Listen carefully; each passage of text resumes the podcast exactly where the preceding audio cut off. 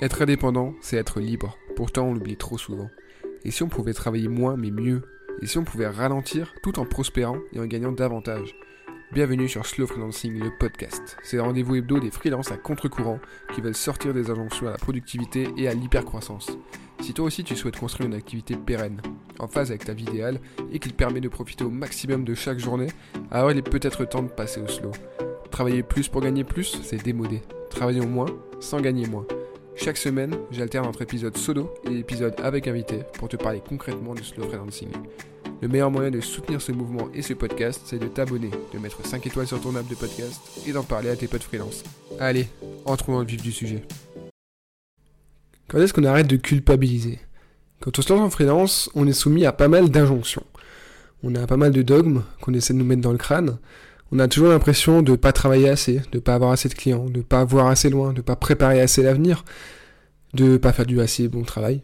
Euh, le syndrome de l'imposteur, c'est réel, mais il n'y a pas que ça. Il y a aussi un vrai problème de culpabilisation euh, et de culpabilité au final, parce que souvent la pression, on se la met nous-mêmes. Le stress, c'est souvent lié à des facteurs internes, surtout quand on est indépendant. Et au final, j'ai l'impression que c'est. Alors, il y a une question de mindset, effectivement. Mindset, une question de, d'état d'esprit, on va dire. Euh, mais il y a aussi sortir un peu de ce paradigme. Euh, on est notre propre manager. Ça, c'est un fait. On est notre propre patron et donc on est notre propre manager. Et ça veut dire qu'il faut être un bon manager envers nous-mêmes. Parce que certes, on n'a personne qui nous dit quoi faire. Mais si on est trop dur envers nous-mêmes, si on se laisse pas du temps si on, on se laisse pas respirer, qu'on est trop dur envers nous-mêmes, on va dans le mur. Euh, vu que personne nous met d'objectifs, personne ne nous met de contraintes, personne ne nous, ne nous, ne nous restreint, on se retrouve parfois enfermé dans nos propres, dans nos propres exigences. Et, euh, et, quand on est un peu trop perfectionniste, ça peut vite euh, partir en couille. Et à l'inverse, quand on est trop laxiste envers soi-même, bah on décolle pas. On se retrouve à bosser de moins en moins, à faire le taf un peu par-dessus la jambe. Et c'est pas forcément idéal non plus.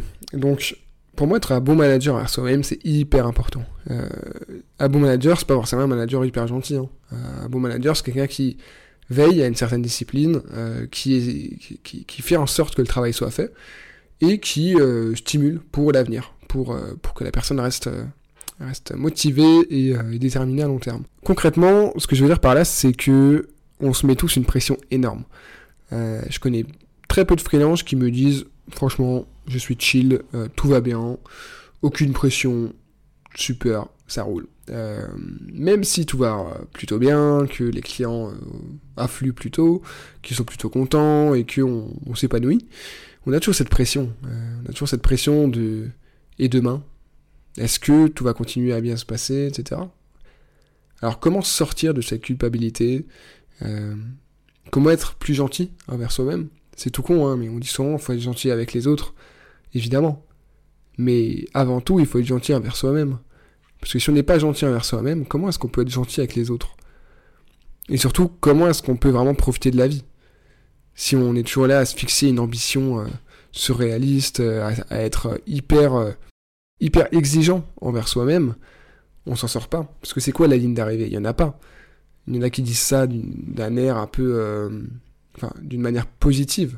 Il n'y a pas de ligne d'arrivée, donc il faut, il faut travailler dur, il faut, il faut bosser tout le temps, il faut aller toujours plus loin dans l'ambition, dans les rêves, réaliser vos rêves, etc. Pourquoi pas? Mais si t'as pas envie, c'est pas grave. Si t'as pas envie, si t'as pas de rêve de ouf à réaliser, que t'as pas une ambition démesurée, euh, que t'as pas envie d'être meilleur demain qu'aujourd'hui, il n'y a aucun problème cette, euh, cette injonction à toujours devoir devenir une meilleure version de soi-même, elle est problématique. Clairement, quand on y réfléchit un peu, pourquoi en fait? Est-ce que la vie c'est toujours le progrès? Même le progrès, bon là je vais, je rentrer dans les considérations un peu euh, sociétales et, et même philosophiques, mais le progrès, pour le progrès, n'a aucun sens. Le progrès, il doit permettre d'arriver du point A au point B. Si on se sent déjà très bien là où on est, pourquoi est-ce qu'on voudrait aller au point B? Et donc, pourquoi le progrès ou la croissance serait nécessaire Au final, je pense qu'il faut vraiment réfléchir à, ce qu'on veut, à ce qu'on est, et prendre du recul tout en appréciant quand même l'instant. Je pense que la culpabilité, ça vient souvent d'un manque, euh, d'une difficulté à se, à se projeter dans l'instant présent. C'est-à-dire qu'on pense trop au passé, on pense trop au futur, on pense trop à ce que pensent les autres. Alors qu'au final, ce qui compte, c'est pas ça. Ce qui compte, c'est nous, c'est ce qu'on fait, c'est ce qu'on est, c'est notre activité aujourd'hui, nos clients, nos projets. J'ai l'impression que il y a beaucoup d'indépendants qui, font des burn-out ou qui s'en rapprochent. J'en parlais là récemment, très récemment, même littéralement il y a, quelques temps, quelques heures avec, avec une pote freelance. Le burn-out en freelance, ça nous tombe sur la gueule. Euh, c'est, con à dire, hein, mais malheureusement, c'est notre faute.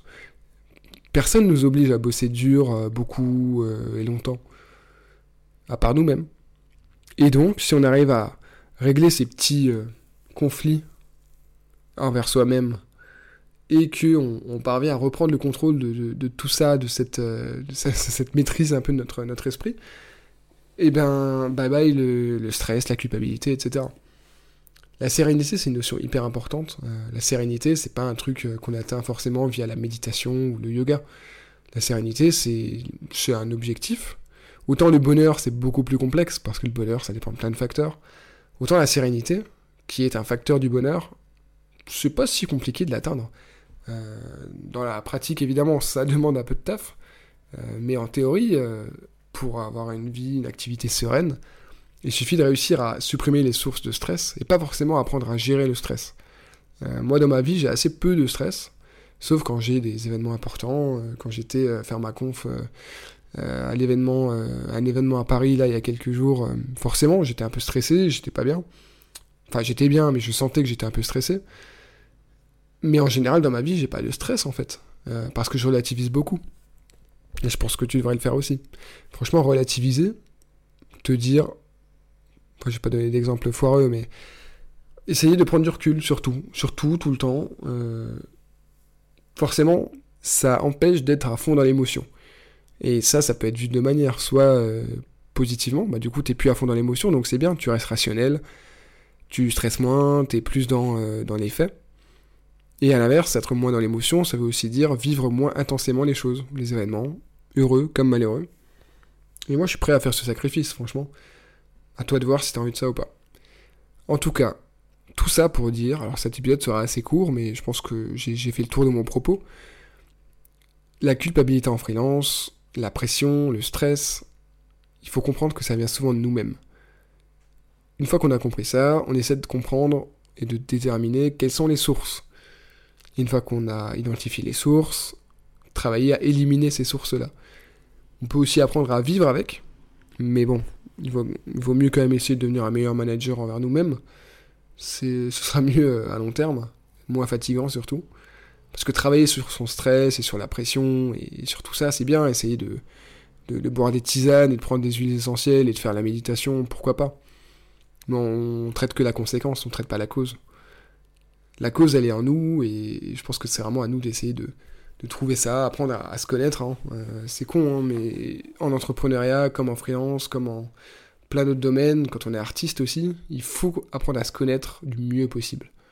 Et une fois qu'on sait vraiment qui on est, ce qu'on veut, et ben là on peut faire des trucs de ouf. Allez, j'espère que ça t'aura aidé à mieux comprendre, à mieux vivre, à mieux lutter contre ta culpabilité, ta pression, ton stress. En tout cas, euh, c'est un combat qui n'est jamais gagné. On n'en sort jamais complètement. Si à côté de ça, tu ajoutes encore des aspects, bon, moi, c'est pas forcément mon cas, mais euh, en tout cas, pas, pas tout le temps, euh, des aspects un peu syndrome de l'imposteur ou, ou, phobie de certains aspects ou autres, c'est encore plus complexe. Je te souhaite bon courage pour la suite et sois gentil avec toi-même. Merci infiniment d'avoir écouté cet épisode jusqu'au bout. S'il t'a plu, je t'invite à t'abonner à la newsletter. J'y développe notamment le sujet abordé dans l'épisode, le lien est en description. Je te laisse aussi me mettre 5 étoiles et un commentaire sur ton appli, ça m'aide beaucoup. Et je te dis à la semaine prochaine pour un nouvel épisode de Slow Freelancing, le podcast. Ah, et surtout, n'oublie pas de ralentir.